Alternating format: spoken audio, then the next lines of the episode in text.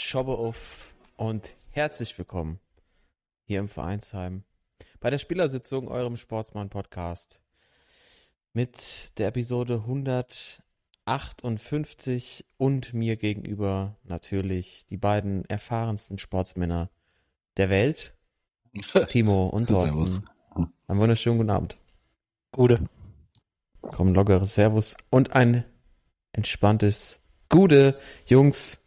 Wir haben einiges vor in der heutigen Folge. Letzte Woche sind wir ausgefallen und sind Timo hat es an den Das Stimmbändern erwischt. fies. Ich kann ja mal ganz kurz die Story Er erzählen. gehustet und gehumpelt. Also crazy Story eigentlich, äh, nicht ganz so witzig für mich, aber für die Zuhörer bestimmt. Und zwar habe ich mich am Montag äh, beim Frühstück, ich habe so ein schönes Körnerbrot gegessen und äh, mir ist so ein Körner, Kö- ein Korn im Hals, ohne Scheiß wirklich, also mir ist ein Korn im Hals hängen geblieben. Und ich hatte wirklich so einen, eineinhalb Stunden so einen Hustenanfall. Also es war wirklich krass. Und äh, hatte dann bis Mittwoch noch Husten, aber übelst krassen und äh, war dann beim Arzt natürlich und der sagte mir dann, dass das, äh, dass das Korn wohl irgendwie meinem Rachen was aufgeschlitzt hätte und ich dadurch äh, nicht aufhören könnte zu husten. Naja, also es hört sich jetzt lustig an, war es aber gar nicht so. Äh. Oh Gott. Weißt du, uns schreibst du noch so, hast Hustenanfälle. Ich dachte, ja komm, echt, ey. das war echt. Du hattest am Wochenende zu Nein, viel Korn, nee. aber dass es Genau. dann so ein Korn ist. Ja, gut, dass, dass du noch Ja. lebst, ja. Das hört sich ja schlimm an. Ja, so mehrere Dinge. Natürlich müssen wir jetzt mal die Marke hier runter machen, äh, die Brotmarke, die es da gab. Und ich gehe davon aus, du hast drei Tage so eine Halskrause getragen, weil die muss man natürlich dann immer Brauchst Also drei. Tage Halskrauen natürlich. Äh, natürlich habe ich auch den Hersteller, wie es in Amerika auch oft macht, verklagt und warte jetzt auf meine Millionenabfindung. Sehr gut. Rollstuhl Ja, auch einen Tag mindestens, oder?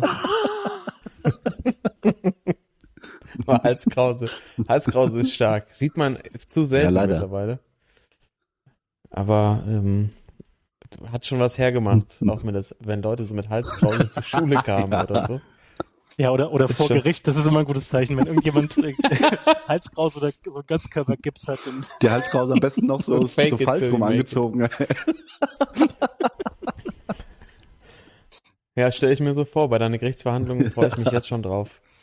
Äh, wir werden natürlich live berichten. Und damit starten wir auch direkt schon durch in der heutigen Folge.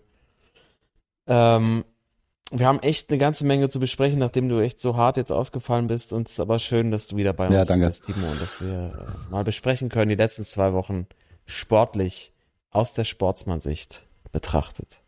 Natürlich müssen wir nochmal über die Eurobasket sprechen, über die Bronzemedaille der deutschen Basketballnationalmannschaft. Wir sprechen über Ulle, über Uli und natürlich über Roger heute.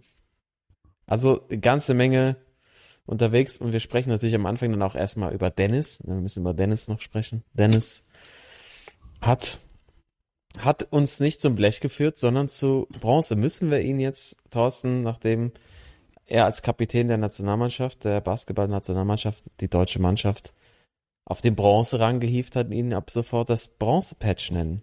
der Oder Bronze vielleicht Patch. sogar noch höher hängen. Also wir sind ja auch sehr äh, gespalten bei der Personalie hier. Ähm, auf der einen Seite, ich weiß nicht, so ein Point Guard gab es nie in Deutschland. er hat auf jeden Fall so seinen Weg gegangen, aber wir haben ihn, glaube ich, auch schon ungefähr 28 Mal Schwachmann äh, nominiert der Woche des Jahres. Also da ist ein bisschen, hat er ein bisschen was äh, äh, zusammengesammelt die letzten Jahre. Aber man muss sagen, was der gerade so in der K.O.-Runde abgeliefert hat bei dem Turnier, das war schon vom Allerfeinsten. Und es wird jetzt auch im Nachhinein gesagt, oder auch schon während des Turniers, ähm, bestbesetzte äh, Eurobasket irgendwie aller Zeiten, ähm, nie so viele Stars. Und dass er dann am Ende einer der, weiß nicht, vier, fünf besten Spieler war bei dem Turnier, hinten raus vor allem richtig ähm, performt hat, ähm, das muss man einfach, muss man dann anerkennen irgendwie. Also es, in jedem Spiel, er kann noch so gut spielen, in jedem Spiel hat er wieder so eine Aktion, wo du dachtest, alter Dennis, das muss doch nicht sein. Ich glaube, der wurde irgendwie dreimal rausgeschmissen im Turnier. Ähm, war immer auch so arrogant zugange, auch mit der, mit der anderen Bank und ähm, alles muss man alles nicht sympathisch finden, aber wenn man jetzt so rein das Sportliche sich anschaut, dass er da wirklich die Jungs ähm, zur Medaille geführt hat, können wir auch nochmal drüber sprechen. Vielleicht hätte sogar nochmal eine andere, äh, ein anderes Metall sein müssen am Ende, aber Ähm, das war schon, war schon aller Ehren wert, was der da geliefert hat, würde ich schon sagen. Ich meine, gut, dein, dein jetzt hat er vielleicht, also vielleicht nur noch als Ergänzung, äh, jetzt kann man auch sagen, gut, er ist bei den Lakers angekommen, aber was er da natürlich verdient in dem einen Jahr, das ist nicht nur Mindestlohn äh, für NBA-Standards. aber ähm, ja, aber ähm, das, was er, bei, wie gesagt, beim Turnier abgeliefert hat, war schon, war schon ganz nett. Ja, also, also stimmt, äh, trotzdem ändert sich meine Einstellung zu ihm nicht. also äh, er hat echt, äh, also ich habe mich auch äh, bei den Spielen hat man ihm ja auch äh, zugejubelt, äh, muss man ja so ehrlich sagen. Und äh, äh, ja, er hat abgeliefert, aber mh, mm, ich werde mit dem trotzdem nicht warm, dem Typ. Ja, kann ich teilweise, ich kann euch beide zu Teilen verstehen. Ähm, ich muss schon sagen, so, so eine Attitude wie er an den legt, kannst du eigentlich nur haben, wenn du auch performst und ablieferst. Und das hat er wirklich auch zu großen Teilen gemacht. Also echt so ein paar starke Dreier versenkt und die Drives zum Korb ähm, waren auch mega stark. Also er war kaum zu stoppen. Ähm, aber auch diese, und aber dann gab es auf der anderen Seite häufig diese Aktionen, wo du einfach immer mit dem Kopf schüttelst, wo er dann gegen Griechenland irgendwie vom Court fliegt, weil er mhm. sich mit der Bank anlegt und du denkst, warum muss das sein? Also du hast ja irgendwie die Chance, dich auch so ein bisschen zu rehabilitieren. Ähm, ich finde schon, er ist reifer geworden, auch so als Familienvater. Das macht natürlich auch was mit einem. Ähm, auf der anderen Seite hat es, glaube ich, aber auch, und das hattest du eben angesprochen, hätte es nicht noch mehr sein können, gegen Spanien dazu geführt, dass er sich am Anfang, äh, ich glaube, er hat 30 Punkte gemacht, wenn ich mich richtig erinnere. Also wirklich auch ein saustarkes Spiel abgeliefert. Aber am Schluss war der einfach platt. Mhm. Und er hat sich dann, glaube ich, zu sehr aufgerieben. Und ich glaube, die Spanier haben das zwar auch so ein bisschen so in die Falle gelockt. Also so abgebrüht, wie die einfach sind. Ähm, hat, glaube ich, Deutschland hat, äh, als es dann feststand, dass sie das Spiel nicht mehr gewinnen können, hatte, glaube ich, Deutschland im letzten Viertel neun Punkte gemacht. Mhm. Und die waren alle platt. Also die waren alle K.O. Ähm, das war eben auch so die Gefahr, glaube ich, die damit einherging, sich auf einen Spieler so dann irgendwie zu fokussieren und zu sagen, das ist jetzt unser Superstar und der macht das alleine. Weil das Turnier im Endeffekt ja gezeigt hat, alle Teams, die auf einen Superstar mhm. gesetzt haben, ähm, sind früh ausgeschieden. Egal wie gut die auch in der NBA spielen, äh, sei es jetzt irgendwie Jokic, äh, Antetokounmpo, Doncic, alle früher ausgeschieden, weil beim Eurobasket einfach das Team zählt. Und ich glaube, sie haben sich dann in der K.O.-Runde, hat Deutschland sich zu sehr dann auf Schröder fokussiert, der natürlich auch performt hat. Aber die Stärke auch in der Vorrunde war ganz klar. Ich meine, beim ersten Spiel gegen Frankreich, ich habe selten eine Basketballmannschaft gesehen, die in den ersten fünf Minuten so oft durchgewechselt hat, die verschiedene Spieler gebracht hat.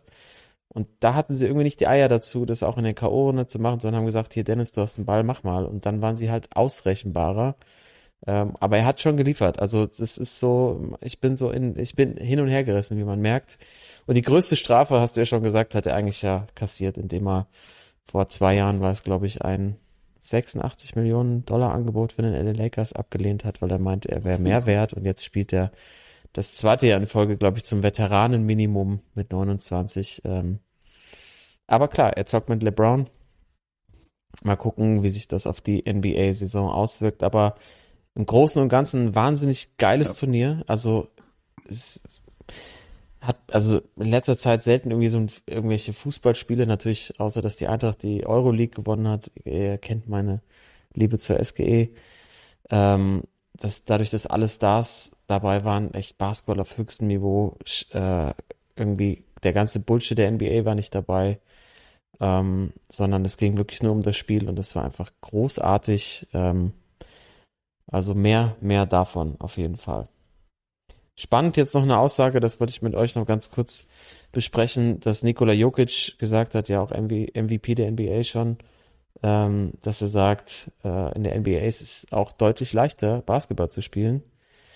Ähm, weil wenn man an einem vorbei ist, meinte er, dann kann man in der NBA schauen, wer als Hilfe kommt und einen dann verteidigen soll. Und wenn du in, in der Eurobasket vorbeigezogen bist, ist die Hilfe quasi schon da. Also du hast viel weniger Handlungsspielraum. Ähm, und das fand ich schon eine ganz spannende Aussage, dass er quasi sagt, äh, auf europäischem Niveau ist es im Endeffekt dann doch schwieriger zu spielen als in der NBA. Ja, absolut. Und er ist ja nicht der Erste, der sagt. Also ich glaube, Doncic hat das letztes, vorletztes Jahr auch mal fallen lassen. Es wäre in Europa deutlich schwieriger, ähm, einfach irgendwie zu scoren, generell zu scoren, 30 Punkte mal zu, im Spiel zu machen. Also ähm, das ist einfach, ist ein anderes Spiel und das ist ja auch so ein, äh, so ein Effekt von diesem ganzen Turnier gewesen, dass man ähm, wieder so ein bisschen Zugang gefunden hat zu dem eigentlichen Spiel. Also weniger Show. Ich meine, klar, nichts geht über NBA Playoffs, so muss man nicht drüber reden. Aber ähm, allein, wie schnell die Spiele durchgelaufen sind, ne, pro Team auch nur drei Auszeiten pro Halbzeit. Ähm, es dauert am Ende nicht Ewigkeiten. Ähm, es hat einen ganz anderen Flow, einen ganz anderen Rhythmus. Und ähm, das, was da auch, ich sag mal, ähm, so taktisch irgendwie aufs, aufs Parkett gezogen wird. Also klar, das ist auch immer so ein Klischee. In Europa ist es taktischer, in der NBA sind das äh, die ganzen Athleten und Einzelkönner. Aber man hat trotzdem das Gefühl, so dieses Team-Ding ist einfach ausgeprägter. Und ich gucke es mir lieber an. Und ähm, jetzt war ja gestern, glaube ich, gestern, vorgestern war ja Media Day mhm. in der NBA. Also der, der Hype-Train äh, rollt da auch langsam wieder los. Und ich glaube, es geht auch jetzt irgendwann, ne? In, ja. in nicht mal drei Wochen oder so geht es auch los. Ähm, ja. das, ich fühle es noch gar nicht. Also ich bin auch noch so gepackt irgendwie von diesem, jeden Tag hast du geile Spiele. Ähm, du hast irgendwie nicht dieses ganze, also klar, Schröder war so das Extrembeispiel. Also das ganze Rumgepause war weniger dann hast du so die Slowenen, die halt mit ihrer Arroganz dann so rausgeflogen sind, wo du denkst so, ja, das ist alles, ähm, es ist unterhaltsam, so, es macht Bock und es ist unterhaltsam ohne diese ganze Show rundherum und das Sportliche war auch äh, nett anzuschauen. Also ja, äh, bis auf die Polen im Halbfinale, das hätte es nicht unbedingt gebraucht, aber aber insgesamt das Turnier, ich glaube, das wird, da können noch so viele Weltmeisterschaften kommen dieses Jahr. Das wird halt das Sportereignis bleiben dieses Jahr, was glaube ich bei mir zumindest am meisten hängen bleibt auch. Und Timo, Glaubst du, bleibt, das bleibt auch in Deutschland hängen? Also haben, war das ein Turnier, wo du denkst, das könnte dem Basketball in Deutschland wieder einen Schub geben? Also ich hatte schon Bock, die, äh, den Ball wieder in die Hand zu nehmen und also ich, äh, ich glaube schon, dass das äh, zumindest bei den Leuten, die sich für das, den Sport interessieren, äh, äh, wieder mehr, also mehr äh, irgendwie so die gehypt hat. Aber ähm, also ich äh, kleines Beispiel, ich habe das äh, Halbfinale am so Freitagabend, glaube ich, ne? äh, geguckt mhm. äh, und da war bei uns auf dem Dorf hier in der Nähe war Kirmes und dann haben wir waren wir irgendwo beim Kumpel haben Freitagabend so ein bisschen vorgetrunken und äh, haben die halt Musik gehört und dann habe ich halt gesagt so um acht oder viertel nach acht äh, jetzt gleich äh, Deutschland gegen äh, Deutschland Halbfinale äh, können die umschalten und äh, so wie Deutschland was was für ein was denn Deutschland spielt doch heute gar nicht ne und äh, da hast du halt schon so gemerkt dass Leute äh, ich meine beim Fußball ist halt so das gucken auch Leute, die es nicht interessiert, weil es einfach äh, ja das gehypt wird. Und äh, also RTL hat es ja probiert mit den Spielen, die sie dann irgendwie gezeigt haben, auch nachher dann äh, Spiel um Platz drei noch. Äh, aber also gerade so in meinem Bekanntschaftskreis ist hat das jetzt nicht so dazu beigetragen, dass da glaube ich in äh, der nächsten Zeit mehr Basketball oder auch äh, mal äh, Nationalmannschaft geguckt wird. Ja, schade. Ich, also ich habe zum Beispiel bei mir in der Nachbarschaft haben so ein paar Kids wirklich, habe ich den Ball bouncen mhm. hören. Das fand ich schon mal, das hat mir schon mal gefallen. Dazu nochmal die Frage, RTL, hat, hat sich jemand von euch Buschi gegeben? Oder äh, Magenta? Äh, nein, nein. Äh, alles Magenta. Ich musste halt das Freitagabend, Magenta, also das Halbfinale musste ich äh, mit Buschi mir anhören. Und wie, wie war um, er denn, Timo? Also bis zum bestimmten Punkt war es echt äh, in Ordnung aber also wenn man Bushi irgendwie jetzt äh, am Anfang ähm, nicht kennt, ja, dann glaube ich, kann es total unterhaltsam sein, weil er ja auch immer so mitgeht und äh, äh, dann auch versucht immer noch äh, äh, Jungs mit einzuziehen. Sie hatten Dirk ja immer noch als Experten so ein bisschen, zwar nicht bei den Kommentatoren dabei, aber so vorm Spiel. Äh, aber wenn man halt Bushi kennt, dann, also ich fand es teilweise schon äh, zu übertrieben, wie er da abgegangen ist. Aber äh, wie gesagt, äh, ich glaube, wenn man das, äh, also meine Kumpels, die es dann mit mir gucken mussten, das Halbfinale fanden Bushi äh, sehr, sehr unterhaltsam.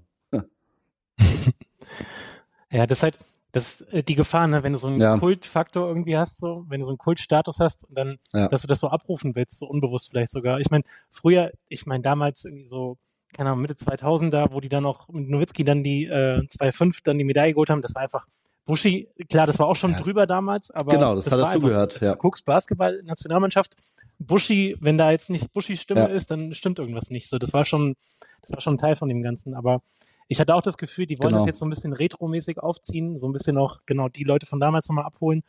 Ähm, die Frage ist halt, wie hat sich denn Steffen Freund als Co-Kommentator geschlagen bei dem Also? Marcel Reif fand ich besser.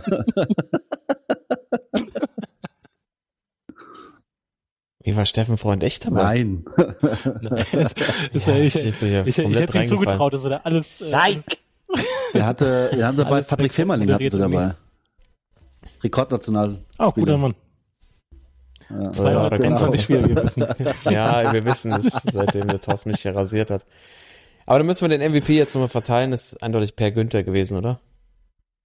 Als äh, Experte, bester Experte Ein, seit äh, Jahrzehnten, würde ich sagen. sensationell. Also auf Magenta TV, äh, Magenta TV äh, einfach bitte allen anderen Experten bitte mal Videoschulung machen bei Per Günther. Ähm, großartig, einfach großartig. Ich habe von Ja. Thorsten nichts. Bist du auch dabei? Ja, auf jeden Fall. Also der Kollege ist ja auch äh, ein Gießener Jung, also zumindest Ja. äh, geboren. Aber Geboren. Ähm, ja, das war schon, das war schon ähm, erf- erfrischend. Also auch authentisch irgendwie. Es waren, ähm, ich habe danach nochmal einen Podcast mit ihm gehört, wo er auch meinte, so, ich bin einfach gerne in der Halle.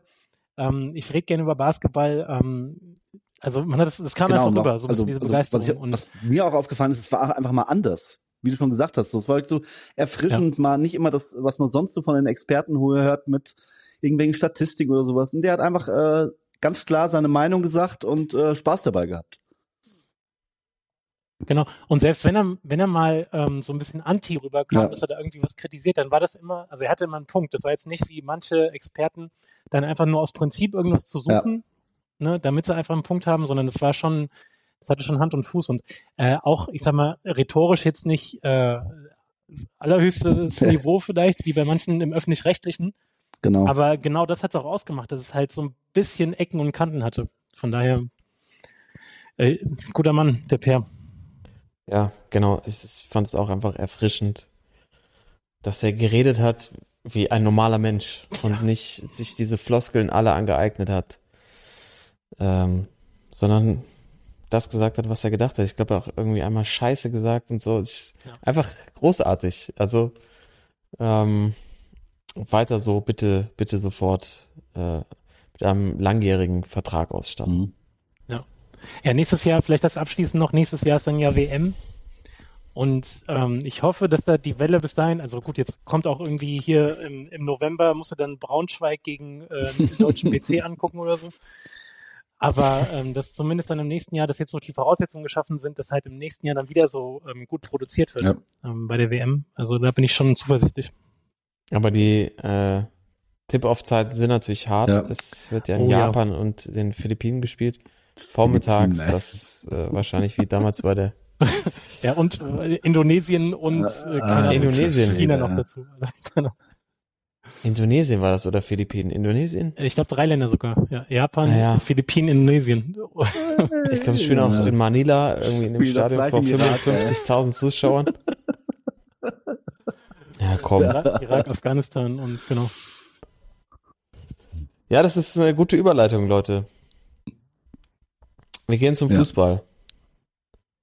Da weiß ich nicht, mit was wir anfangen sollen. Mit äh, tagesaktuellem, deshalb nehmen wir ja eigentlich heute auf, ne, weil Deutschland Montagabend gespielt hat, ist Dienstagabend. Nein, ich gebe ganz ehrlich zu, ich, ich habe den Hochzeitstag vergessen. Meine Frau gestern musste dann einen Tag nach hinten schieben. Ähm, aber es hat auch die deutsche Nationalmannschaft gespielt. Ähm, vielleicht fangen wir damit an und müssen natürlich, weil ich habe es auch schon eingangs gesagt, über Uli reden, der ja auch sich nochmal geäußert hat zu diesem Mhm. Spiel. Ähm, Flo König wurde angerufen im Doppelpass vom Uli, aber dazu gleich. Ja, lass uns doch erstmal das Ganze sportlich einordnen. Die deutsche Fußballnationalmannschaft spielt in Wembley 3 zu 3. Es ging hin und her, es war ein wildes Spiel. Deutschland führte aber bereits 2 zu 0. Und Timo, korrigier mich, wenn ich Quatsch erzähle, aber ich meine, es ist auch das letzte Spiel jetzt vor der Ja, die WM haben gewesen. also eine Woche vor Turnierstart haben sie noch mal ein Freundschaftsspiel gegen den Oman. äh, ja, Na, das wird ein klasse Spiel, ja. Da wird aber das garantiert war ein wichtiger so Spieler das verletzt. letzte große Spiel, sag ich mal jetzt vor. Man muss überlegen, wann die EM fängt jetzt in was in zwei Monaten an, also sechs Wochen oder so, ne WM. WM, in sechs ja. Wochen an. Also völlig crazy. Als ich letztens das gelesen habe, äh, ja, verrückt, dass jetzt die WM bald ist. Also ich komme noch nicht so mit klar. Ja, also ich glaube, es kommt keiner so richtig drauf klar, aber wer auch nicht so richtig klar kommt, ist die deutsche Mhm. Fußballnationalmannschaft. Freitag verloren gegen Ungarn zu Hause und jetzt 3 zu 3 äh, im Wembley Stadion. Sollten die nicht einfach so, also zu Hause bleiben, einfach das Turnier boykottieren, jetzt die Reißleine ziehen und zu sagen, wollen wir sowieso nicht spielen, weil ganz ehrlich, im Titel sehe ich einfach nicht. Sehe ich absolut nicht dann doch jetzt mal ein Zeichen setzen, einfach wirklich sagen, leck mir die Schuhe, ich bleib daheim. Naja, die Frage ist halt auch, was machen denn die anderen Nationalmannschaften? Also, wenn man sich das alles so anguckt, ähm, keine Ahnung, Spanien verliert zu Hause gegen die Schweiz irgendwie, dann Italien, Ungarn, äh, die mussten sich ja auch strecken, dass sie es am Ende hinkriegen. Also, ich finde, es Italien ist ist gar nicht dabei. Genau. Tatsache, Sind nicht dabei. Richtig. Tatsache. Wie Ja. man einfach raus ist aus diesem ganzen Fußball, das ist, Ja, aber ich meine, nur, also dieses Turnier dieses Jahr ist so, ähm, äh, keine Ahnung, da kann alles Mögliche passieren. Ich habe keinen keinen Plan. Also am Ende ist da keine Ahnung, Katar wird Weltmeister. gegen, äh, weiß nicht, genau, äh, gegen Katar im Finale am besten. Also ähm, ich mache mir deswegen jetzt nicht so Sorgen. Na gut, also die Vorfreude ist sowieso in Grenzen, aber wenn es darum geht, so ein Stimmungsbild, ich mache mir eh keine Sorgen, weil ich habe das Gefühl, die anderen Länder sind jetzt auch nicht so viel weiter, weil alle Ergebnisse, die man liest, sind so mal, mal hier gewinnt die eine Mannschaft, dann da, die anderen machen einen ganz guten Eindruck, dann verlieren die eine Woche später gegen irgendeinen Underdog. Also das ist so, vor allem weil alle keine Vorbereitung haben, ist das so ein, so ein richtiges, so eine richtige Lotterie, dieses Turnier. Von daher sollen sie hinfahren und gucken, was passiert und ob es jetzt Vorrunden aus wird oder Halbfinale, Finale, geht beides. Da bin ich völlig. Ja. Aber, ja. aber diese Distanz nur mal ganz kurz. Also RTL ist nicht nur bei der Basketball-EM, sondern jetzt auch bei den Spielen bei mir hinter so einer massiven Paywall. Also ich, ich bin einfach nicht bereit für RTL irgendwie Geld zu bezahlen. Kriegst ja auch nicht irgendwie über die normale Glotze. Und dann denkst du eigentlich, okay, geiles Spiel, das wäre früher ein Pflichttermin gewesen. Und äh, wir hatten es eben im Vorgespräch, ich kenne auch, keine Ahnung, drei, vier Spieler aus dem Kader aktuell, habe ich nicht mal gekannt. Und dann guckst du halt die Highlights an, machst dir irgendwie so ein Bild, guckst irgendwie, wie das Trikot sitzt, ob man damit irgendwie warm wird. Und dann ist halt irgendwie in sechs Wochen äh, ist WM. Also so eine Distanz hatte ich, glaube ich, noch nie zu dem Ganzen.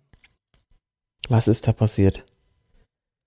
Müssen wir eigentlich jetzt mal ergründen. Also, Timo, du bist ja eigentlich immer unser Mann, Mhm. äh, der sich Ja, ja. von nichts aus der Ruhe bringen lässt. Aber es ging ja, es ging ja schon, es ging ja aber schon los, auch bei dir jetzt, dass du ja auch nach Hochzeit zum Beispiel ja, glaube ich, Mhm. mal was nicht gesehen Ja. hast. Champions League Finale hast du, glaube ich, nicht gesehen. Fußball.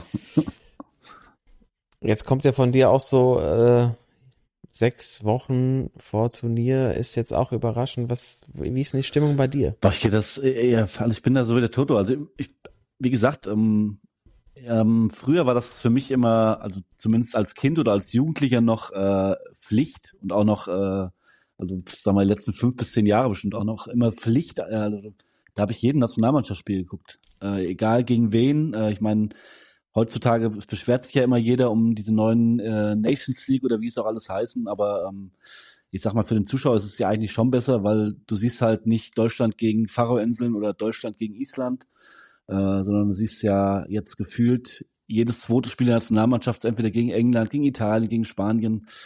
Also von der von der äh, Stärke her der Gegner ist es ja eigentlich und auch von der Interessantheit der Spiele ist, sollte es ja eigentlich äh, interessanter sein. Aber ähm, also Ungarn habe ich äh, nur die zweite Halbzeit so ein bisschen gesehen und äh, gestern England habe ich auch angemacht, aber habe dann äh, eine halbe Stunde noch Wäsche gewaschen und Wäsche aufgehängt und habe dann erst die hab dann erst die zweite Halbzeit erst geguckt. Also ähm, ja, keine Ahnung. Und, und nur mal ganz, ganz kurz, äh, gegen wen spielt Deutschland in der Ja, Gruppe? ich weiß es, Sag weil ich mal äh, zufällig gestern gesehen habe. da fragst du so. leider der falsche. Ne? Okay. ich, ich weiß, also ich Ja, erstes Spiel alle, gegen Japan, zweites gegen Spanien und drittes gegen äh, Costa Rica. Genau. Ja, Ach, Costa Rica. beim, Chopo, oder wie er heißt. Paulo Banchope. Paulo. Der Banchope. Ah, Arne Friedrich hebt, hebt, hebt, hebt, hebt wieder das Abseits auf. Sie ist schon, ey.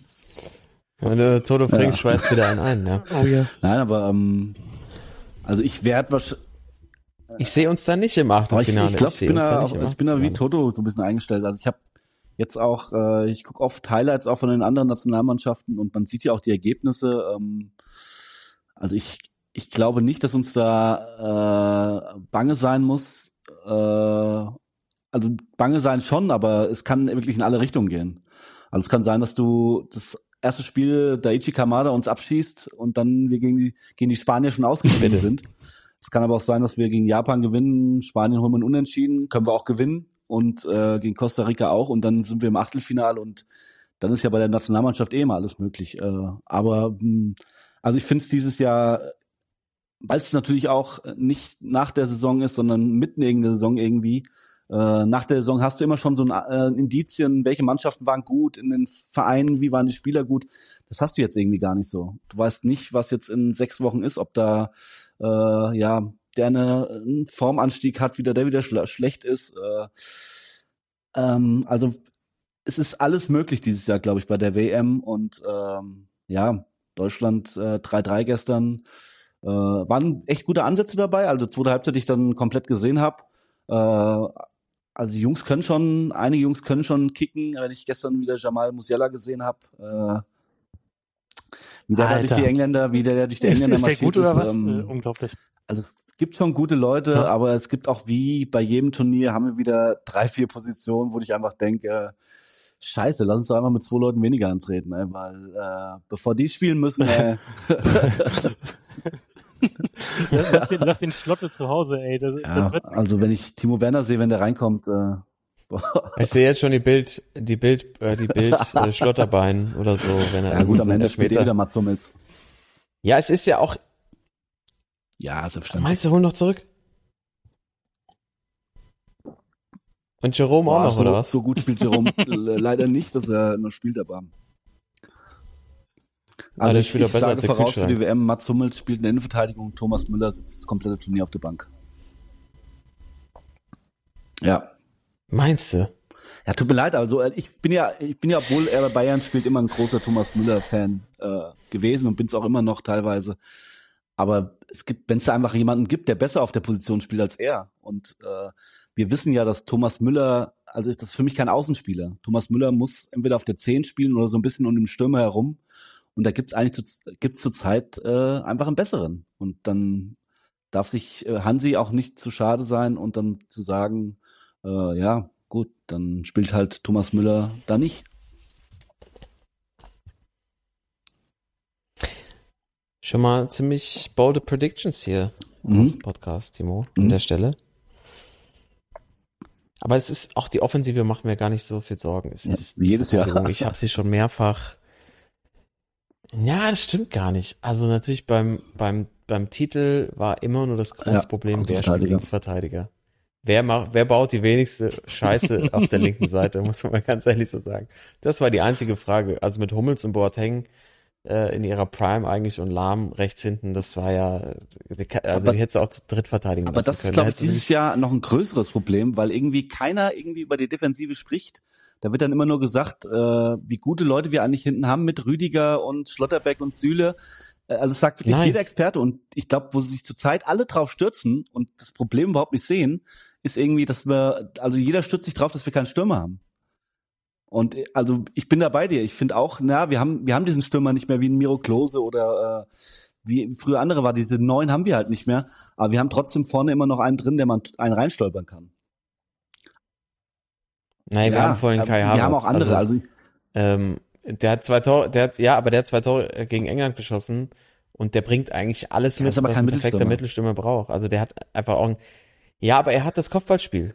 Er hat einfach das Kopfballspiel, was, wenn nichts geht mehr bei der deutschen Nationalmannschaft, wird halt klassisch auf die Flanke gesetzt. Und er hat schon eine Hangtime wie Ballack in seinen besten Zeiten. Das ja, aber schon also, lassen. es, ja, Aber ich sehe das auch so. Aber die können, ja, die können alle scoren, aber Havertz, der kann die Rolle schon ausfüllen, glaube ich. Der hat auch ein Standing jetzt international. Ähm, aber klar, der klassische Mittelstürmer, und das sieht man ja zum Beispiel auch bei den Bayern, und das sage ich ja immer schon, der deutsche Fußball braucht seine Neun vorne. Die Immer, wir immer. brauchen unseren Zielspieler, sonst funktioniert das nicht, weil Ja. das ist von ganz klein auf, man sieht das ja jetzt auch in dem Spiel wieder gesehen, Ja. es wurde geflankt.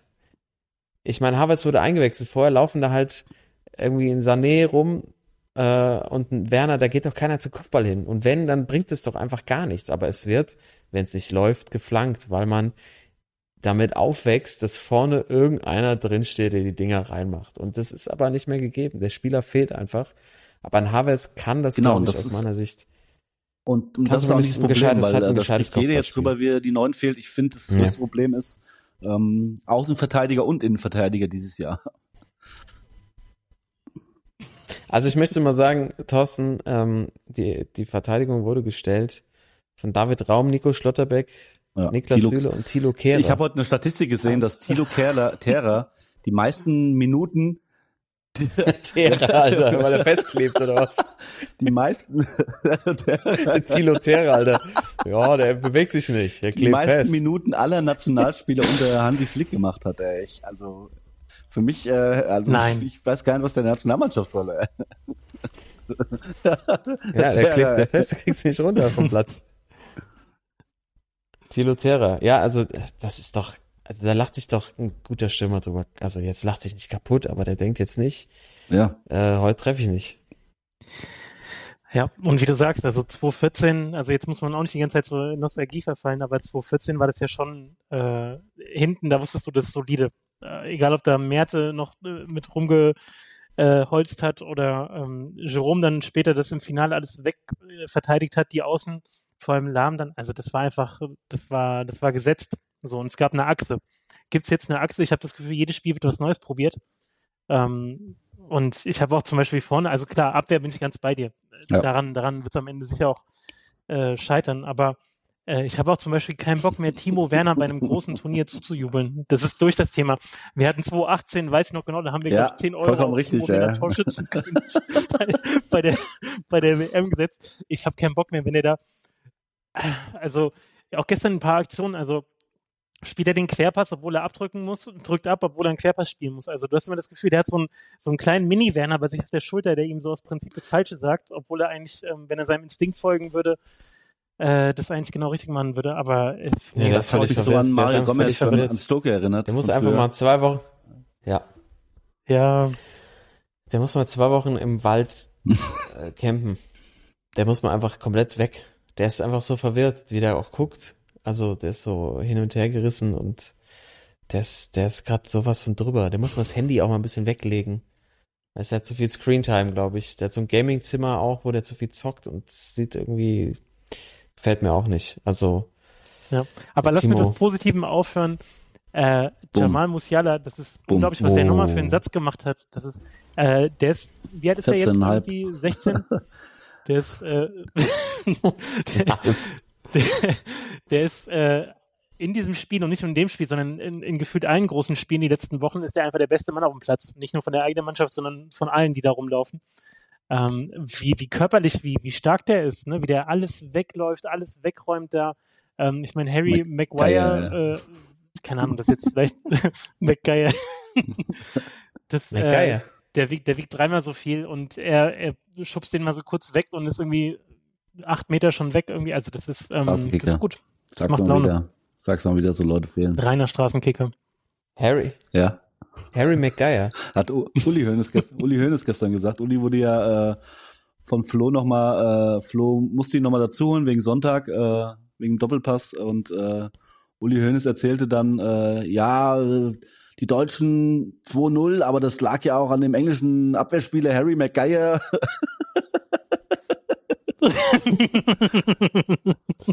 Wissen ja wenige, er ist äh, Nachkomme vom ehemaligen Trainer von Energie Cottbus, Ede so hat er auch gespielt. Ey. Er hat auch bei Kicker, Ja. sehe ich gerade eine 6 6,0 Ist er nicht damals gekriegt grad. von Energie Cottbus zum Menu gewechselt? Oder? Nee, der, nee, war erst, erst war er noch im Stehblock bei den Engländern, dann von Cottbus geholt, weil er so gut gestanden hat und der, dann ist er zu United, ja. Und, und das Problem an der ganzen Nummer ist aber, dass der, der Harry McGuire bei uns Ja. Kapitän hinten drin wäre der beste, beste Abwehrspieler, den wir hätten. Ja, die, ich meine, die Engländer sind jetzt auch nicht gesegnet. Ja, mit angeht. haben sie auch leichte Also, Probleme für, wieder. ähm, Junge, äh, Papst. Pope. äh, God Papst, save the. King, ey, sag ich nur. Papst hin. Eric Dyer, Harry Maguire. Josh Stones. und Äh, John Stoned. Stones. John Stoned. Ja, das ist, das gibt sich alles nicht viel. Aber ich, ja, ich verstehe auch das Argument von dir, Thorsten, zu sagen, die anderen Nationalmannschaften sind jetzt auch nicht so on fire, aber die, die Gauchos, die sind, Gau- ich ja. glaube, jetzt seit 32 Spielen irgendwie ungeschlagen oder so. Und Leo braucht das Ding einfach noch. Also für mich, aber da gehen wir auf jeden Fall nochmal separat, äh, separat drauf ein. Ähm, äh, vielleicht können wir auch mal einen Uli dazu, telefonisch dazu holen. Ähm, da müssen wir über den Auftritt müssen wir noch reden. Also Timo, es war ja so, er ist, ähm, er hat sich wieder mal zuschalten lassen im Dopa, im Doppelpass, jetzt vor zwei Tagen am Sonntag. Ähm, und quasi als, als Entschuldigung wahrscheinlich dann am Montagabend Mhm. bei der RTL-Übertragung vom Länderspiel. Aber wir müssen natürlich auf den Sonntag zurückblicken.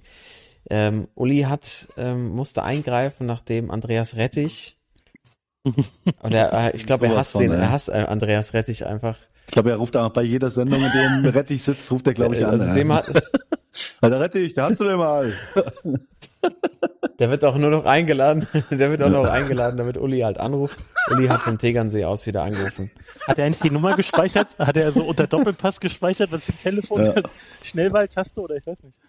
Also das letzte Mal, als wir drüber gesprochen haben, hat er sich äh, darüber beschwert, dass Mhm. alle so auf Brazzo rum, rumhauen. Ne? Das kann ich mich noch dran, dran Der erinnern. Hassan.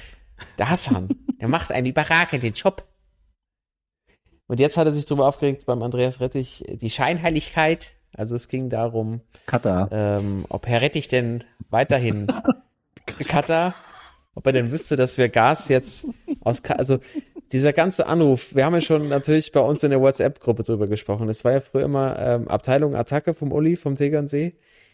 Ich habe ich hab jetzt bei uns mal reingeschrieben, ich hatte eher den Eindruck, es klingt so nach Heizdecke und Blasentee. lächerlich. also es Billig. war, es war sehr, Ja. sehr, sehr billig. Also gar nicht mehr so richtig, sondern eher so, so ein, so ein, so ein, so ein Rentner, der Ja. halt jemanden aufschreibt, beim Ordnungsamt meldet. So Genau hat so. es sich angehört. Es ist, es ist Ja, bedenklich. Vor, vor allem, wenn du vorher die Headlines äh, siehst, ne, so von wegen äh, Ja. äh, Uli Hoeneß eskaliert im Doppelpass. So, ne, dann Ja. bist du, bist du direkt angefixt, denkst du, okay, geil, mal gucken, was da jetzt kommt. Und ich habe mir nämlich auch nochmal so ein paar Perlen rausgezogen, genau 2020 das mit, äh, mit Hassan oder hier 2002 auch direkt im Studio mit Udo Lattek, wo sie sich dann angezopft haben.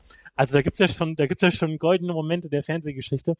Und äh, gemessen daran, also wenn du jetzt so vergeben könntest, so zehn Boah, drei, knallrote Uli Hoeneß Köpfe, so, da würde ich sagen, da war noch deutlich Luft nach oben. Also ja, drei, vier, mehr war das nicht, weil äh, keine Ahnung, es war, es war äh, nicht wirr genug. Äh, Es war schon wirr, aber noch nicht wirr genug. Es war, ähm, es war äh, zu, Viel äh, zu harmlos. brav trotzdem irgendwie, genau. Und äh, er wurde auch gekontert. Also der Rettich, der muss man jetzt auch nicht alles toll finden, wie der es gibt und so, aber äh, der hat halt am Ende Hm. schon so mal ein bisschen argumentiert. Da hat er direkt und aufgelegt, Am anderen der Ende der. Leitung kam da halt nicht so viel, aber ja, genau, weg, weg war er. Aber trotzdem, meine These ist ja, es reicht schon, wenn du dich bei dem Thema äh, allein so ein bisschen auf die Seite einer Neutralität beziehungsweise fast schon pro Vergabe nach Katar irgendwie bewegst, dass dann, das reicht schon. Dann hast Ja. du schon genug Eier bewiesen, da brauchst du gar nichts mehr dazu sagen irgendwie. Aber ja, das war, also es war kein, es war kein Prime. Ja, also ich, So ich muss ehrlich fest. sagen, ich habe es am Sonntag auch nicht live gesehen, weil ich auf dem Sportplatz war, natürlich bei uns am Fußball zugeguckt habe. Und äh, also ich war auch richtig heiß, als ich das dann mittags gelesen habe, wie du schon sagst, so man, man denkt, Uli Hoeneß äh, hat jetzt wieder zugeschlagen, habe ich gedacht, habe ich schon gefreut, auf Jetzt geht's ab, Sonntagabend, äh, um das anzugucken. Ja. Und äh, ja, dann war ich völlig enttäuscht. Und nachdem ich dann gestern äh, hatten sie ihn ja auch vom Tegernsee wieder zugeschaltet, diesmal sogar mit Kamera. Und äh, also Uli sieht schon echt, äh, also der sieht echt schon mitgenommen aus, muss man sagen.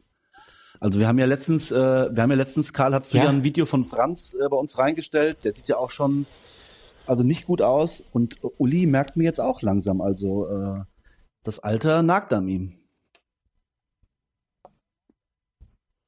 Ja, genau. Ja, es ging aber jetzt irgendwie so rasend. Ich war ja, also, es gab ein Video, das war äh, vielleicht für die Zu Zuhörerinnen und Zuhörer, können wir auch mal posten bei uns in den Show Notes. Äh, Franz Beckenbauer hat sich gemeldet. Ähm, Erschreckend. Franz Beckenbauer Foundation. Also, erschreckend, auch vor allem, Ja. wenn man überlegt, dass er erst 77 wird. Also jetzt ja auch Mhm. nicht so wahnsinnig alt. Aber der Bart saß sehr gut. Der Bart war sehr, sehr schick. ähm, ja, bei Uli, keine Ahnung. Ich meine, der ist der schon 70, ja, ne? Ja. 72, Ich grad, ich, ja. äh, genau, 72 äh, sowas, Baujahr ne? 52, ja. Ja. Also ich hatte, wa- was mich so irritiert hat, es hörte sich so ein bisschen nach Außenstelle Katar am Tegernsee an. Also Katar ist ja auch Sponsor des FC Bayern und ihm ging es ja darum, dass man die ganzen Golfstaaten ja mal darstellen sollte und Katar ja eigentlich ein Vorreiter sei und den Leuten es viel besser ginge, den Arbeitern, Mhm. durch die ganze Aktion und nicht schlechter. Ähm, ja, es, es ist irgendwie, ich, also bei so einem Thema, weiß nicht, einfach mal das Telefon wegnehmen oder so. Also natürlich kann er da seine Meinung äußern, aber es war irgendwie, es ist, es, es wirkt irgendwie einfach nicht sehr professionell, noch wesentlich unprofessioneller als dieser Podcast. Ähm, wenn man in so einer Sendung anruft, vielleicht war er noch auf der Wiesen unterwegs oder so vorher und ähm, äh, du bist so alleine mit deinen Gedanken und dann rufst du in so einer Live-Show an. Man, man muss ja auch immer, Ah. muss, Schlecht, schlecht beraten. Und Genau, dann also aber man da hast du den Dampf nicht. sagen, Dann hast du den äh, Dampf nicht. Dass äh, wenn Uli irgendwas gesagt hat, sich irgendwo hinzuschalten hat oder äh, mal auf den, äh, auf, den, auf den Tisch gehauen hat, dann waren da ja immer noch, wo man sagen konnte, okay, vielleicht hat er sogar in ein, zwei Sachen recht und er will jetzt auch seinen Verein oder einiges verteidigen, Ja, äh, klar. da konnte man es immer verstehen. Aber der Anruf jetzt am Sonntag, also äh, why, frage ich mich. Warum? Also es wird wahrscheinlich keiner beantworten können. Vielleicht war es gar nicht Uli Hoeneß, sondern es war Mickey Beisenherz als Uli Hoeneß. Weil anders kann ich mir es auch nicht, kann ich mir auch nicht erklären, weil es war, es ist, der Dampf hat gefehlt, es war so hin und her und irgendwie war es so, ähm, ja, quasi Stimmung für Katar machen. Das reicht jetzt Ja. auch, das Turnier steht jetzt an. Ähm, Ja, also, also wir wissen, man merkt, wir wissen nicht, was man da so richtig, was man damit anfangen soll.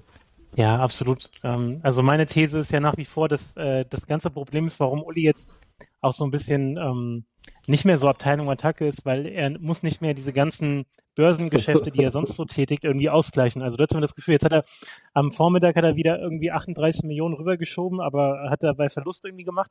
Dann muss er mittags irgendwie irgendwo anrufen und richtig Dampf Mhm. ablassen, damit er wieder so ein bisschen, bisschen wieder seine, so, einen- so einen gewissen Ausgleich hat. Und seitdem er das nicht mehr macht, äh, ich gucke ja auch gerade noch auf die Zahlen, was er damals äh, verzockt hat und wie viel Steuern der hinterzogen hat, ist ja, das ist ja ohne Worte.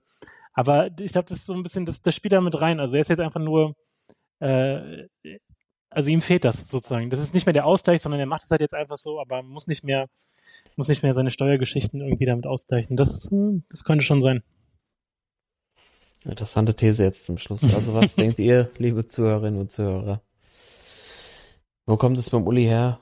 Sollte er das Telefon liegen lassen oder freut ihr euch, wenn er sich einschaltet in die aktuellen Ey, Diskussionen? aber ganz ehrlich, so, ich meine, was sich jetzt ja schon anbahnt, Mhm. Berichterstattung über das Turnier, ne? Also ich glaube, wir sind ja auch hier wirklich, also man kann ja fast gar nicht in einer anderen Meinung sein, aber wir reden jetzt auch schon mehr darüber, wie über dieses Turnier Vollkommen. gesprochen wird, Ja, als über das rein sportliche. Und ich habe jetzt schon, ich, ich habe jetzt schon keinen Bock, gerade bei den öffentlich-rechtlichen, von Anfang an so eine Ja. Übertragung zu haben, so mit erhobenem Zeigefinger, so eine, das in jedem Nebensatz muss darauf hingewiesen werden, was da irgendwie alles falsch läuft und wie weit die eben noch nicht sind. Und das ist äh, furchtbar anstrengend und ermüdend und ich habe da jetzt schon keinen Bock drauf. Ich glaube, ich werde das alles nur ohne Ton auch, und dass Vorberichte gucken. Das geht sonst nicht. stimmt. Oder guckst auf Magenta TV. Die haben alle Spiele mit Per Magenta Günther TV hat alle spielen Per Günther hoffentlich als Experte. Dann bin bei ich dabei. Diesen, bei dieser WM das Kann er erste Mal sein, äh, wo es wirklich, äh, ja, es wird auch ums Sportliche gehen und äh, aber nicht wie sonst immer so, dass dass die Zuschauer auch äh, irgendwie gezeigt werden und äh, es irgendwie die WM oder die M der Freunde ist oder sowas. Ähm, ich glaube, das wird äh, eine sehr politische WM werden und ähm, ja, mal gucken, wie sehr man das von sich selbst so irgendwie weghalten kann, um sich dann aufs Sportliche zu freuen, zumindestens. Finde ich ganz schwer. Ja, wahrscheinlich wird auch relativ wenig rund um die Stadien zu berichten sein. Ja, ja allein schon, dass du als, halt als Fan der deutschen Thema. Nationalmannschaft mit diesem Club Nationalmannschaft in Dubai untergebracht bist und dann zu jedem Spiel hingeflogen wirst und wieder heimgeflogen wirst. Also ähm, ja, ja, genau. Also Nachhaltigkeit. Also, Wir setzen bei der FIFA auf ein Nachhaltigkeit Eigentor nach dem anderen. und denken an unseren Planeten. Ich, aber Ja. die können wahrscheinlich gar Ja. nichts anderes machen. Die müssen das wahrscheinlich so machen. Da ist ja auch keine, das ist ja keine, Ja. sind ja keine großen Wüste. Länder. Da ist ja, wenn du nicht in Ja. irgendwelchen Städten bist, bist du halt in der Wüste. so kannst du, kannst du schlecht wie damals in Frankreich irgendwie auf Richtig. den Campingplatz gehen. Die gibt's halt einfach nicht. Also gibt's schon, aber dann ist der Fanclub halt, gibt's halt nicht mehr. Smulo. Hatten die jetzt nicht so einen, so einen Testlauf ähm, in, in dem Hauptstadion, wo am meisten gespielt wird auch, und der ist irgendwie völlig in die Hose gegangen? Habt ihr das auch mitbekommen? Nee, erzähl mal. Naja, das ist, es wurde jetzt auch echt nicht so hochgekocht, wie es wahrscheinlich hätte sein müssen, aber die hatten wohl einen Testlauf mit einem Spiel und Zuschauerandrang und es ging von vorne bis hinten einfach nur schief. Also sowohl was zum Beispiel die Getränkeversorgung anging äh, vor Ort, das war wohl eine absolute Katastrophe. Ähm, öffentliche ähm, öffentlicher Transport war eine Katastrophe, also dass die Bahnen irgendwie überfüllt waren, zum Teil nicht gekommen sind. Das ist ja alles hochgezogen Mhm. worden, jetzt diese ganze Infrastruktur, ähm, dass das einfach überhaupt nicht funktioniert hat und da irgendwie die Leute auch wirklich Schiss hatten, dass sie irgendwie wirklich so kurz vorm Verdursten waren und ähm, überhaupt nicht klargekommen sind, irgendwie Kreislaufzusammenbrüche und was weiß ich alles. Also äh, ist wohl ziemlich in die Hose gegangen. Ja, das, das wird schon echt spannend. Also ich bin auch total, also, also schaulustig ist vielleicht der falsche Begriff, aber es ist, also was passiert, also wie viel kann die Technik ausgleichen, ähm, also davon, dass man eben in einer Wüste ein Fußballturnier stattfinden lässt. Ne? Also da, das, ist, das ist ja eigentlich auch der große Techniktest. Funktioniert das alles? Und ähm, klar, das sind ja Auswirkungen, die man schon hätte erwarten können. Und überlegt euch mal, da wird einfach in einem Stadion für die Klimaanlage aus. Das ist ja fast schon lebensgefährlich für manche Menschen. Ähm, also da sind so viele Fragezeichen dahinter, aber wir gucken natürlich drauf und wenn der Testlauf schon in die Hose geht, dann setze ich mich an mein Fenster oben und lege mir mein Kissen zurecht, wisst ihr, und dann gucke ich oben aus meinem Fenster auf die Gas, aufs Stadion und guck, was da alles so passiert. Ja. Jetzt haben wir ein Brummen Nee. drin. Timos, ist dein Mikro vielleicht? Nee. Das ist strange. Dann machen wir direkt mal weiter und ich möchte es gerne so ankündigen, ja?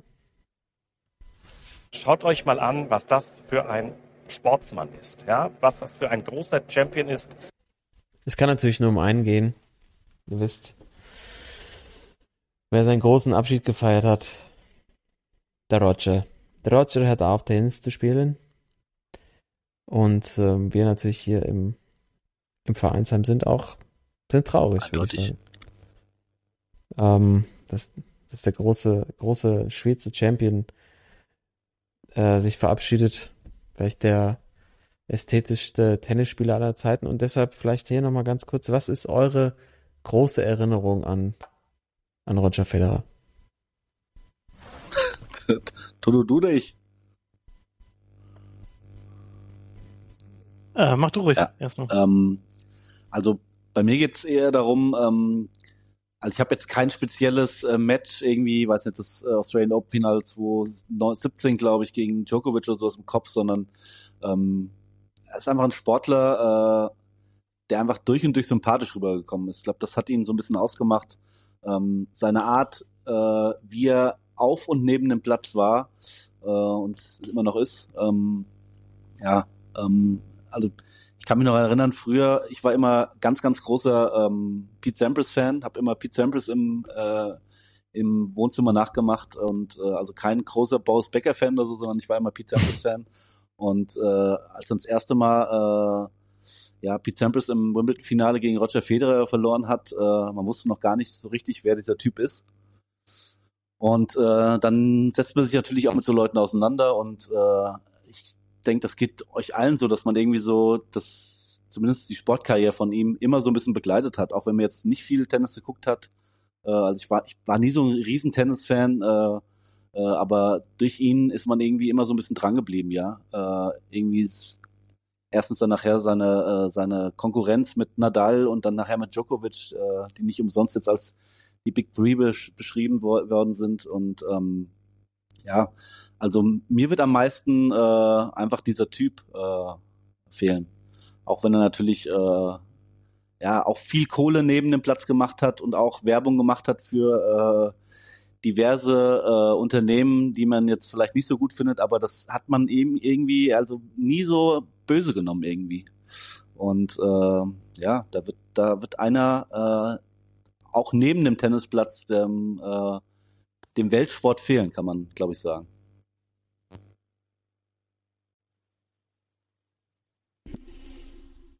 Toto, bei dir, wie sieht's da aus? Ja, absolut. Also ich habe mir jetzt auch die letzten Tage wahrscheinlich 28 Stunden äh, Roger Federer Highlights gegeben. Ähm, diese Eleganz, also am Ende, er hat nicht die meisten Grand Slam Titel gewonnen, aber man merkt jetzt auch immer zum Beispiel bei, äh, als der Dirks da abgetreten ist, Ja. wie sozusagen rundrum reagiert wird. Nicht nur Fans, sondern auch ähm, Konkurrenten aus der Zeit und wie viel Respekt da ist. Und ich habe mich die ganze Zeit gefragt, okay, wenn Nadal jetzt zurückgetreten wäre, hätte es das gleiche Echo gegeben oder wenn Djokovic äh, zurückgetreten wäre. Und ich glaube, ähm, alle sind sich einig, ähm, der Typ ist halt einzigartig von der Spielweise, dass er das, dass er der erste war von den dreien, der sozusagen dann ähm, aus dieser alten Ära mit genau Pistol Pete und Agassi und wie sie alle heißen, dass der dann sozusagen das, das Spiel nochmal auf ein anderes Level gehoben hat. Und äh, ja, also nicht nur die Big Three, sondern wie ich jetzt gelernt habe, Andy Murray gehört ja auch dazu. Das war immer so geil beim, beim Laver Cup immer, What? immer die vier, die großen vier. Und ich dachte so, mal, Andy Murray, ja gut, er hat auch, war auch ab, äh, eine Zeit lang Nummer eins und hat ein paar Grand Slam geholt, aber äh, allein die drei haben, glaube ich, ja die, Ja. wie viel haben sie insgesamt? Ich glaube 63 Grand Slam Titel. Das ist, äh, das ist ohne Worte. Und trotzdem ist Federer, glaube ich, bei allen nach wie vor als so der gespeichert, der halt am meisten auf dem Platz auch am meisten Stil hatte. So ganz einfach. So und ähm, ja, wird fehlen auf jeden Fall. Und äh, auch wenn die drei weg sind, ich meine, wie heißt der Der neue, der jetzt Alcatraz, kommt, äh, der aus von dem so Knast, Alcatraz, gepuschte äh. Spanier. Der, Al Ja, der Alcatraz und dann der Holländer dazu. Das Ja. ist alles äh, schön und gut Norwegen. und Der Holländer. so der, von, äh, der, der, der Ami, der jetzt TFO. auch beim Labour Cup gespielt hat, ähm, äh, äh, äh, Defoe, genau, William Defoe, das ist alles, äh, das ist alles, ähm, alles gut, alles äh, nett anzusehen und so weiter, aber das ist äh, alles äh, nicht auf dem gleichen Level. Also von daher, er wird fehlen. Ja, und was man bei Federer auch vergisst oder was ich mir auch wieder vor Augen führen musste, ist, dass der am Anfang der Karriere ja mega Mhm. Probleme hatte, seine Emotionen ähm, im Band zu halten. Also es gibt ja Videos, da Mhm. noch, er spielte noch mit diesem Zopf, ähm, wo er komplett die Nerven verliert und seine Schläger zertrümmert und einfach nicht, nicht zu bändigen war und dass er das in den Griff gekriegt hat und dann so eine Karriere zu starten, weil das stand, das war eigentlich das Einzige, was ihm, äh, ihm im Weg stand damals. Das so abzustellen, ähm, das finde ich auch faszinierend, wenn man da so zurückblickt und viele Experten meinten, ja, der ist überragend, aber der kriegt das nicht, kriegt das nicht unter Kontrolle. Das ähm, äh, spricht einfach auch für ihn, sich halt immer weiterzuentwickeln und der hat ja auch sich technisch und irgendwie auch taktisch äh, immer weiter, weiter vorangearbeitet. Da gab es auch mal diese, diesen einen Schlag, den er dann noch entwickelt hat, der nur so ins Ja. Halbfeld ging, dieser, dieser Drop-Shot, wo er quasi in die, ich weiß die Bezeichnung gar nicht mehr, wo er in die Returns so reingesprungen ist. Ähm, er sich immer was Neues ausgedacht hat, das war schon außergewöhnlich und ich, ja, ich glaube auch, dass er den Weg bereitet hat für die anderen, die da so kommen. Und man hat es ja gesehen äh, beim Lever Cup jetzt, wie dann auch Nadal, der eigentlich immer gefasst ist und selten Emotionen zeigt, dann auch wirklich äh, geflennt hat, weil es natürlich auch ihm auch zeigt, seine Karriere wahrscheinlich geht auch nicht mehr so lange und der große Konkurrent tritt ab, der ihn, glaube ich, auch zu vielen Titeln, äh, zu vielen Titeln ähm, getrieben hat. Äh, einfach nur durch seine Präsenz und Anwesenheit. Das ist schon, da geht einfach eine Ära zu Ende und das wird, glaube ich, den anderen auch bewusst. Djokovic hat wahrscheinlich noch ein bisschen länger Zeit, ist ja der jüngste von den dreien, aber ähm, da geht was zu Ende und das war, glaube ich, ein schöner Rahmen jetzt, der da. Und hier geht auch ein Mikrofon äh, in die Binsen. Ich weiß gar nicht, wer das von euch war. Hier, ihr Ganoven. Ja, danke nochmal für eure Einschätzung zu K König Roger. Ähm, ich würde sagen, am Schluss gibt's von ihm noch so, ein, noch so einen kleinen Ausblick, einen kleinen Tipp, den man noch so hier mitgeben kann. Ähm, ich fange mal an, ich habe es am Anfang gesagt, wir reden nicht nur über Uli, sondern auch über Ulle, Jan Ulrich. Ähm, ist sehr, liegt mir sehr am Herzen und der ist zurzeit auf Mallorca unterwegs mit Lance Armstrong mal wieder im Podcast gelandet. Ganz spannende Folge, in dem nämlich Ulrich announced, dass es nächst, Ende nächsten Jahres eine Amazon, Amazon Prime Dokumentation über ihn geben wird. Ähm, er hat es schon mal angekündigt, Thorsten, oder das ist, glaube ich, hier bei uns intern schon mal geshared, aber jetzt ist es quasi mhm. dann auch offiziell von Ulrich bestätigt worden. Und er will klaren Tisch machen, er will aufräumen und will alles erzählen. Ich bin gespannt, ob das wirklich so kommt, weil ich finde, Amazon Prime ist da jetzt vielleicht nicht der richtige Ansprechpartner, aber ich bin gespannt, was passiert.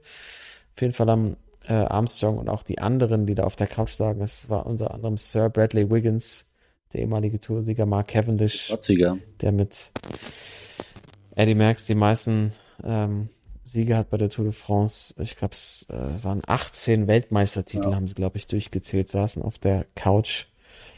Und ganz spannend zu hören. Auch sehr spannend finde ich, dass es das erste Mal war, wieder, dass Armstrong einen aktiven Radsportler bei sich im Podcast hat mit Mark Cavendish. Also diese, diese Barriere oder dieses äh, lass dich nicht mit Armstrong ein, ist jetzt irgendwie endgültig gefallen. Es hat sich ja mal alles so näher zusammengetan und ähm, es ist schon auch eine spannende Entwicklung, dass die aktuellen Profis keine Angst mehr haben, mit ihm gesehen zu werden. Ähm, bin ich mal gespannt, wie sich das weiterentwickelt. Aber das auf jeden Fall, wer sich reinziehen will. The Move heißt der Podcast von Lance Armstrong. Gibt's bei YouTube und Spotify, glaube ich, auch zu hören. Ole natürlich pariert in perfektem Englisch, wie ihr euch vorstellen könnt. und man braucht so ein bisschen, dass man den Fremdscham aushält, aber er wirkt sehr aufgeräumt und ähm, ganz, äh, ganz gut zu sehen, dass er da, dass er da äh, irgendwie wieder zurück ins Leben findet, so wie es zumindest aussieht. Also das mein Tipp und ich bin echt gespannt, was da rauskommt. Ja, bei der Doku, man muss mal gucken. Also er hat gesagt, genau, reinen Tisch machen oder seine Story erzählen, aber bezieht er die Story auf jetzt die letzten Jahre, dass er so sein, seine Abstürze nochmal noch mal kommentiert und ins rechte Licht rückt oder ist es halt wirklich dann damals, dass er aus seiner Perspektive es einfach ausspricht, was ja schon alle wissen. Ähm, da ist, glaube ich, so ein bisschen der, der, die mhm. Hürde ist vielleicht auch das Rechtliche, ne? Also ist das vielleicht ja. irgendwann verjährt oder so, ne? Also dass er da nicht mehr für belangt werden kann, aber ich, ja, also ich kann mir auch nicht vorstellen, dass es das bei Amazon jetzt irgendwie auf einem ähnlichen Level ist wie die äh, ARD-Doku, die Reihe, die es jetzt vor kurzem gab, aber wir werden es uns auf jeden Fall reinziehen. Ja. Ähm, ja, äh, Tipps. Ansonsten, ich habe äh, bei Netflix gesehen die Tage. Also zum einen, Karl, du hast es hier schon vor ein paar Folgen ähm, hochgeholt. And One, die Doku auf Netflix, absolut äh, zu empfehlen. Also macht schon, macht schon Laune. Und man war direkt, ich habe danach direkt wieder eins von diesen Tapes geguckt und man war direkt wieder, äh, keine Ahnung, 16 und mit viel zu großen Hosen unterwegs auf dem Schulhof und fand das irgendwie alles cool. Ähm, das hat schon Laune gemacht. Und bei Netflix ansonsten äh, bin ich die Tage drüber gestolpert. Äh, oh, ich hab's Louis auch gesehen, ne? Uh. Ich hab's auch gesehen, ja. Äh, gut. Hast du auch gesehen? Also Und? sehr interessant. Ich, ich, ich, ich wusste gar nicht, was das, das Kann man so schon krass geben, ne? war. Also, also äh, eine Dokumentation. Dann, ja, Toto, erzähl. Um was ja. geht's da? Kurze, vielleicht das noch als naja, also es geht im Grunde ähm, um den Wechsel damals von Figo zu äh, Real, von Barcelona zu Real und ähm, wie das alles abgelaufen ist. Und alle ja. Protagonisten sind dabei von damals, Berater. also von seinem äh, Berater über ehemalige Kollegen, also vor allem Pep ja. kommt viel zu Wort, weil er recht dicke war mit äh, Figo. Genau. Ähm, äh, hier, äh, es wird so ein bisschen der Hintergrund beleuchtet, so mit den Präsidentschaftswahlen, weil das war auch ganz eine ganz eigene Dynamik, dass sie irgendwie am gleichen mhm. Tag gewählt haben in Madrid und in Barcelona und Figo so ein bisschen als, ähm, als das Geschenk präsentiert wurde von dem, ja. äh, vom äh, Florentino Perez, falls er gewählt wird, dann holt er Figo. Und äh, es ist schon, ist ganz nett gemacht, also so zum Teil ein bisschen drüber. Also man hätte das Ganze wahrscheinlich auch in der Hälfte der Zeit irgendwie unterbringen können, aber wenn man es ja nochmal so vor Augen führt, was das damals war bei dem ersten Spiel, als er dann wieder im, in Barcelona äh, zu Gast war, was da alles ja, auf dem Platz geflogen ist. Also ne, alle kennen noch den, den, den äh, Schweinekopf, der da fliegt. Aber ähm, ich, also einfach eine krasse Story. So, und ähm, für alle Kinder der, keine Ahnung, späten 90er, frühen 2000er ist das, ähm, bringt das so ein paar gute Erinnerungen hoch. Ja. Und wie krass der Typ auch war. Also äh, da werden auch ein paar Highlights ja. gezeigt. Ähm, unglaublich. Und auch so immer so richtig stilvoll und auch jetzt später im Alter so richtig einfach nur so ein richtiger, so ein richtiger Luis Figo. Einfach. Von vorne bis hinten. Ja. Sensationell. Ja, danke für den Tipp, Thorsten. Ähm, mir fällt dazu noch ein, bevor der Timon äh, hier noch am Schluss seinen raushauen kann. Äh, meine Bitte an dich, Thorsten, ich hab's gesehen. Es gibt bei Netflix Ja. eine Fatih Terim Dokumentation. Ah, ja, der Imperator. Der Imperator, das ist bitte jetzt mal dein Auftrag, nachdem du schon viele hast verstreichen lassen, dass du den Toni Groß-Film nicht im Kino gesehen hast. Bitte jetzt mal die Zeit nutzen und die Doku gucken, weil wenn die einer gucken muss und hier eine Empfehlung aussprechen muss, auch wieder wahrscheinlich zehn rote oder nee, zehn durchgeschwitzte weiße Hemden Oh ja. ist die, ist die Maximalrating, genau. Bauchnabel. Bitte die bis zum nächsten Mal oder bis in zwei Wochen mal anschauen. Aber das, äh, das trifft sich, weil ich bin übernächste Woche auch nochmal in, in der Türkei im Urlaub in Istanbul. ja, Und äh, dann nehme ich das mal Ja. gerne als Einstimmung mit rein. großartig. Ja, ähm, nur noch eine kleine Empfehlung für den Freitagabend. Ähm, ich weiß, ihr guckt ja keine Bundesliga mehr. Ähm, vielleicht guckt ihr mal zweite Liga am Freitag. Weil am Freitag ist nämlich das, das Topspiel. äh, und äh, also das sind Tore satt, verspreche ich euch. Äh, wenn nicht, äh, gebe ich euch einen aus.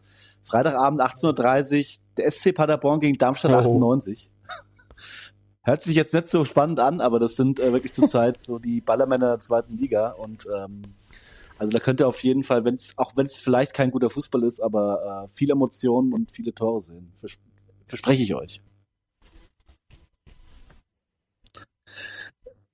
Und wenn nicht, dann Stecke ich mir mal ein Kippchen an. Genau.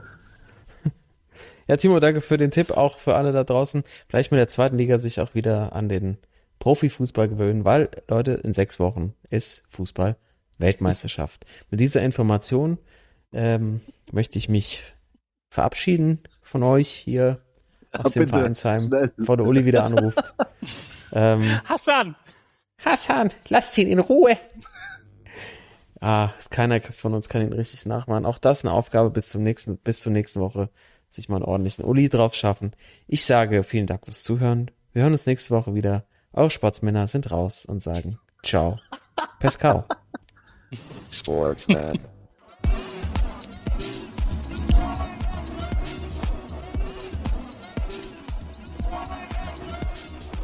Sportsman.